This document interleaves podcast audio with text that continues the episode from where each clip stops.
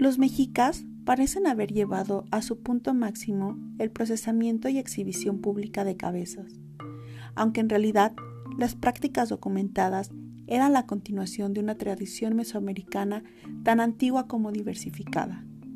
Había una variedad de significados que incluso iban más allá del discurso puramente sacrificial.